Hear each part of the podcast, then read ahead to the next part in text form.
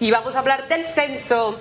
El censo que está a la vuelta de la esquina, ya eso está más allá que acá. Y nos acompaña Edgar Vázquez, subjefe del Departamento de Coordinación de los Censos. ¿Cómo está, eh, señor Vázquez? ¿Cómo le va? Buenos días. Gracias ante todo por la invitación.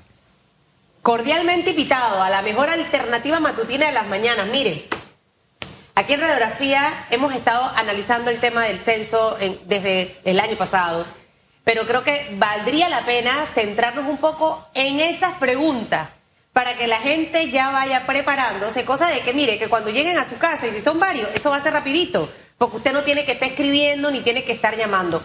Este cuestionario, ¿cuántas preguntas más o menos son? Una persona, ¿cuánto tiempo más o menos va a tardar respondiendo? Y si tú, tres preguntas en una. Y si tuviese que decirme cuáles serían las preguntas como un poquito más complicadas, a responder cuáles serían para que la gente que nos ve y nos escucha anote.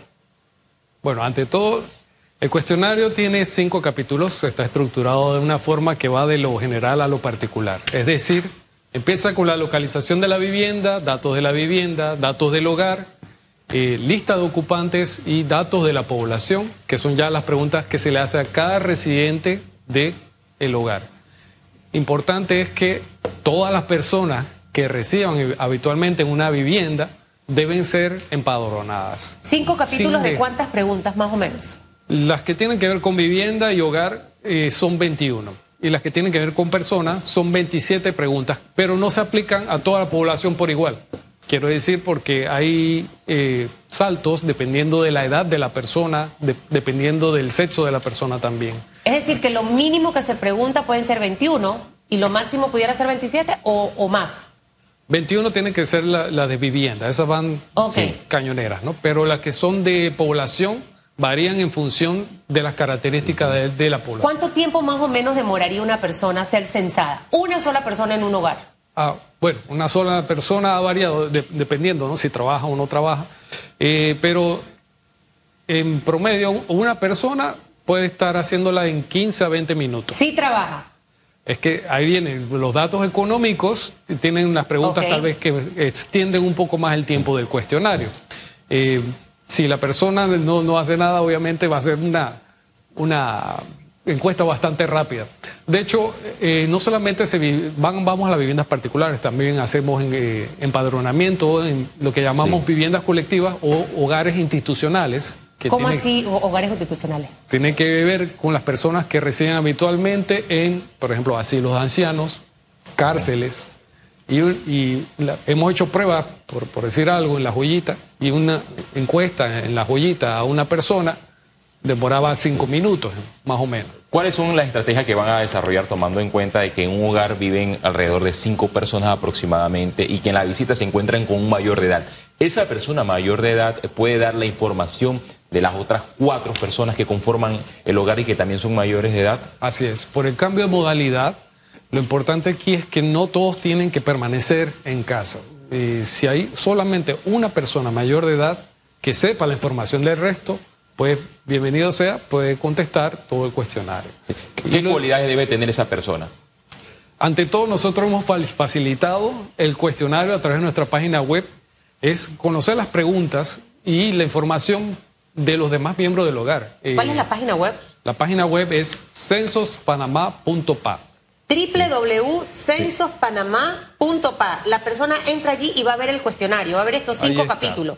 Va a darse cuenta si eh, voy a tener que ampliar mis respuestas por el tema de vivienda o por el tema del otro. Ahora, ¿cuáles serían las preguntas más complicadas o sensitivas?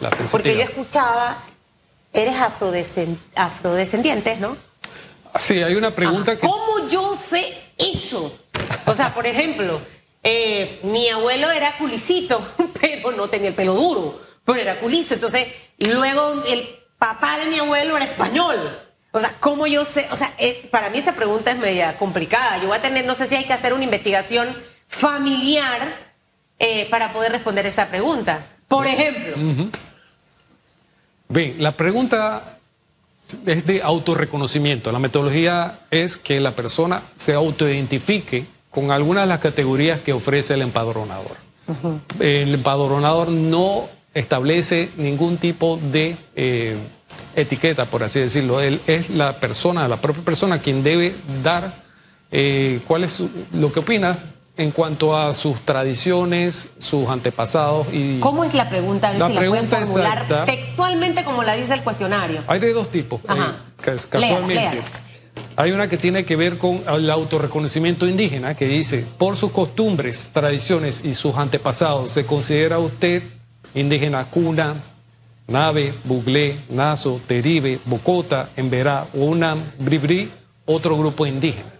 Es decir, aquí están enumeradas cada grupo indígena de nuestro país. Si la persona, por ejemplo, es indígena, pero de Colombia, o de Costa Rica, o de Guatemala, es mezquito, entonces puede categorizarse en otro grupo, pero los principales grupos eh, panameños que eh, residen en, en nuestro país, en nuestro territorio, eh, están enumerados aquí y si se considera, ya sea por sus antepasados o por eh, cultura, digámoslo de esa forma, pues él se tiene que ver si tengo el autorreconoce. pelo lacio, si mis rasgos son, o sea, no sé. Se lo digo porque créame que eso va a generar duda en, en muchas casas. O sea, como yo, bueno, a mí siempre me han dicho, eres acholada, eres acholado, pero yo realmente no, no costumbres no tengo con ninguna de las comarcas que acaba de mencionar. O sea, básicamente para responder una pregunta como esa, tiene que hacerse referencia a las costumbres y la relación que ha tenido, no tanto por los rasgos físicos, o sí. No tanto por los rasgos físicos, sino eh, cómo se autopercibe. Si, no se autopercibe, pues contesta ¿Y ninguna. qué no hay pasa si un chombito le dice yo me autopercibo indígena? Puede ser. Eso el, el- que está ser. empadronando lo anota. O sea, ya es su apreciación. Es su apreciación personal y cada quien. y- pero eso no es de extrañarse, siendo que Panamá es un país donde hay una mezcla diversa de las etnias y eh, puede haber. Bueno, pero hay de que hecho, responder bien, Hay muchas personas que son Eso mezcla indígena, mezcla eso hay que responderlo bien y, y responda con conciencia, porque al final son es la data que vamos a tener después para saber la cantidad de personas con rasgos indígenas o que pertenecen a distintas eh, comarcas. O sea, hay que responderlo de verdad con mucha conciencia y con mucha seriedad. Le- leyendo el esquema de las preguntas que se van a formular en este censo, me llama la atención que no hay ninguna relacionada con las confesiones religiosas para poder cuantificar de manera precisa cuántos católicos hay en Panamá, evangélico y de otras denominaciones. En este estudio no, en particular. ¿Por qué se excluyó esa información? Se hace en la encuesta de hogares, la- es en una muestra más pequeña y precisamente porque en, en ese, ese estudio recurrente se levanta información fiable a nivel de muestra, muestreo. Eh, de hecho, se hacen muchas otras preguntas en los estudios intercensales, porque dos veces al año el INEC realiza lo que es el estudio de propósitos múltiples, la encuesta de propósitos múltiples y la encuesta de mercado laboral que se hace cada año entre censos con una muestra eh, bastante robusta para poder determinar y hacer estudios más específicos. Y la religión es uno de esos temas que está en ese tipo de estudios. En el censo sí hacemos preguntas más de tipo estructural. eh, estructural. Quiere decir que la estructura de la población se, se contabiliza y se actualiza aquí a todos los niveles, eh, desde los lugares más alejados hasta los barrios, Sí. eh, corregimiento, distrito y así Ahí poder tampoco hay preguntas de a qué partido pertenece o si está inscrito en un partido. ¿Eso se pregunta? No, no. Lo que es eh, orientación política, nada de eso. Eh, si las personas padecen de alguna enfermedad crónica, tampoco se pregunta. Lo que se pregunta es mm, sobre la discapacidad, que de hecho hay eh, un futuro estudio de discapacidad a pronto a hacerse en nuestro país, y sobre dificultades, que también Ok. eh, va relacionado al tema de la discapacidad, porque hay personas que no necesariamente Claro. eh, eh, tengan discapacidad visual o que no puedan ver, como le decimos ciegos. Hay capacidades especiales, distintas. O sea, hoy en día el, el- el pano- el- el panorama es muy amplio en realidad con, con tantas cosas. El tema de COVID se pregunta, por ejemplo, acabamos de pasar una pandemia, no, no sé si el tema COVID está incluido dentro de las preguntas del censo. Lo que está incluido dentro de la boleta censal es una pregunta específica si la persona, o en el hogar más bien, en el hogar eh, se, de- se diagnosticaron personas con COVID. ¿Sí? El diagnóstico, no si me pareció que me dio, no sé, no se pregunta nada sobre la vacuna porque hay personas que han dicho, no, que me van a preguntar si me Sí. vacuné, nada de la vacuna, solamente para tener en cuenta con las estadísticas de registro eh, sobre el diagnóstico del COVID, ya sea que se diagnosticó en Panamá o en el extranjero. ¿Qué ocurre? Ahorita se me vino a la mente. Eh, hoy en día usted sabe que el mundo cambió, mi estimado licenciado Vázquez. Por supuesto. Y, y- y conocemos muchas personas eh, con el tema del el género, ¿no? Hombres que se han operado, son trans, como le queramos llamar. Al momento de censar, ¿tiene que responder masculino o femenino? O sea, esto se lo pregunto porque también la otra vez escuchaba ese debate. O sea, ese tipo de respuestas, ¿cómo, cómo está? En Estados Unidos ahora vemos una tendencia que ya no es hombre ni mujer, sino que hay otro que es como que no, es indefinido. Binario. Ajá. Estas cosas que han surgido en el mundo. O sea, e- esa parte, ¿cómo la vamos a manejar acá? ¿Es masculino o femenino? That's it. Actualmente se maneja como en censos previos, Ok. eh, masculino-femenino. Para poder abordar eh, aspectos de género, primero que nada hay que hacer varios estudios. Y no hay como nada de eso de género incluido dentro de la encuesta. De esta parte que Dentro de del censo no, probablemente en el 2030, en el próximo censo, eh, dependiendo de- del estado de las cosas. Y un- una vez eh, ha- hecho los estudios respectivos, to- hay que hacer bastantes pruebas pilotos para poder diferenciar bien la pregunta, porque hay países que se han abocado a hacer la pregunta, Sí. pero previamente haciendo varias pruebas pilotos para que la población entienda bien cuáles serían los conceptos a manejarse en ese. en Cuando ese la Contraloría publicó la estructura de las preguntas que se van a formular en el censo en redes sociales, eh, muchas personas ya eh, se resisten a responder las preguntas. Y la Contraloría ha mencionado que en efecto existe la ley de protección de datos y que no se divulgarán los datos individuales de las personas que formen parte de dicho censo. Pero que aquellos que se resisten van a recibir una sanción. ¿Cómo será este procedimiento para eh, que las personas sean sancionadas? ¿Sería vía juez de paz? ¿Y a cuánto asciende? ¿Cuál sería la, multa mínima y la multa máxima? Bueno, ante todo, el mismo cuestionario habla sobre la confidencialidad de los datos.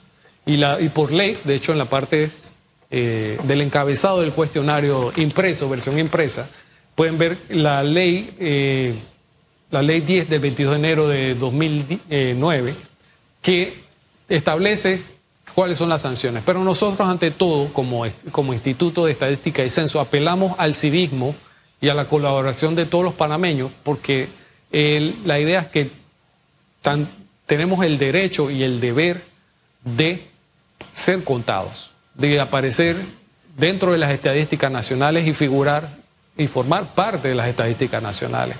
Y a- apelamos a, a ese sentido cívico de contar, de levantar la mano y decir, aquí estoy, aquí está mi familia, y estas son las características del ¿Qué hogar. pasa si en una casa se, siempre hay un gruñón amargado o amargada? Dice, yo no voy a contestar nada. Y obviamente el que está censando se da cuenta. O sea, en, en ese sentido se puede establecer... ¿qué, qué sanción hay? Oje, lo que queremos es que todo el mundo al final participe y ahora nos va a decir un poco para que la gente entienda por qué es importante el censo. Pero ¿qué ocurre si en un hogar uno se resiste a no responder y el, el, el que está censando se da cuenta que, que efectivamente no quiere y anota se quedó una persona sin censar. ¿Qué pasaría en ese caso? Nosotros hemos establecido varios protocolos. Uno de ellos es que el empadronador directamente no debe entablar ningún tipo de discusión. Ellos son personas de la comunidad que van a estar entrevistando a sus vecinos. Por lo tanto, eh, lo que va a hacer el empadronador es decir, bueno, gracias, eh, si usted no quiere entrevistarse, y va a decirle al supervisor. El supervisor va a intentar nuevamente convencerlo bajo otros criterios y si no, aún así la persona se resiste, bueno, y así va escalando y ya por ahí ese protocolo tiene la guía y pasos para los que van a ser los inspectores y demás. Entonces, el, ahí ¿Cuál viene- sería la sanción? Bueno, las sanciones están establecidas en la ley. Ajá, pero, pero ver- repítala, licenciado Vázquez. Si es plata, porque ahí es donde le duele a la gente, ¿no? Pues sí, hay multas. Hay ¿Multas mul- de cuánto? Hay multas respectivas y eso varía en función de la gravedad. Y eso, La más chiquita, ¿cuánto sería una multa? bueno, estamos hablando de 10, dola- 10 dólares. 10 nada dólares. ¿Y la más grande? Bueno, eso varía en función. ¿Por qué es importante responder y participar del censo? Eh, en, en esta, en esta mesa siempre cuando tenemos entrevistas me gusta mucho tener las estadísticas de todos los temas. Siento que los números son fundamentales para poder eh, conocer la situación, hacer una, trabajar en una estrategia y poder tener un plan de ejecución con una medición real. Eh, eh, yo lo veo desde ese punto de vista así en todo lo que hago en mi vida, yo todo lo mido, todo lo mido. Pero ¿por qué es importante que el panameño entienda ese que quizás va en un taxi, que va ahorita en el bus, o que está en la casa y dice, yo para qué quiero responder? O sea, ¿por qué es tan importante tener todos esos datos? Bueno, ya mencionaste la respuesta. Para poder accionar y hacer planes de todo tipo se requieren datos. Los datos son fundamentales para poder generar todo tipo de acción. Y eso va a, cada nivel, tanto a nivel público, todo lo que tiene que ver con políticas públicas, así como eh, a nivel privado, porque también el dato que se recoge en censos es para todos. Es decir, va para todas las organizaciones, todas las, eh, el movimiento empresarial, aquel que quiera invertir. El dato Viene un nuevo gobierno. Mira, se lo voy a poner un poquito más fácil. Viene un nuevo gobierno y necesitamos tener la data real de cuántas personas quizás estén ahorita mismo desempleadas. Así es. ¿Cuántas personas profesionales no están trabajando de lo que estudiaron? ¿Cuántas mujeres en realidad tenemos en Panamá? ¿Cuántas madres solteras? O sea, para poder diseñar todas las políticas que hacen las alcaldías, las juntas comunales y el resto de las instituciones, necesitamos saber realmente con qué es lo que contamos. Si eso no existe, no vamos a tener las estrategias adecuadas para los problemas que tenemos en este momento. A nivel educativo, saber los chicos que abandonaron el sistema y que no han terminado de estudiar. Eh, si en casa quizás no hay personas adultas y básicamente todos los que residen ahí son menores de edad. Hace poco yo veía en Telemetro Reporta, la mamá murió, tres niños, y yo decía, ¿cómo esos tres niños vivían solos? Pero en Panamá pasan cosas como eso. O sea, es para que usted lleve los casos reales del día a día a lo importante que va a ser que usted con un rostro amable le va a tomar de 15 a 20 minutos responder el, el censo y no va a pasar absolutamente nada. ¿Qué ocurre si el empadronador que entra a una casa se aprovecha o puede pasar, o alguien que no es del, censo, o sea, todas esas cosas pueden pasar? Y están preguntando otro tipo de cosas como lo que le mencionaba hace un rato de si está inscrito en un partido político, etcétera, etcétera. Para que reitere que esa información no se está preguntando y si hay algún teléfono donde pueden denunciar este tipo de irregularidades. Por supuesto. Nuestras líneas telefónicas son 510-2020. Ahí pueden llamar al call center para denunciar cualquier anomalía que se presente durante el empadronamiento. Eh, importante es que también, para efecto de transparencia, está publicado las preguntas del cuestionario, nada que tiene que ver con política, con si está inscrito en algún partido político, se pregunta en el cuestionario, así como tampoco temas de vacunas o temas eh, adicionales, nada que tenga que ver con información personal, tarjetas de crédito en absoluto. Pero se pregunta. ¿Por quién votaría en el 2024? Por supuesto, of que no.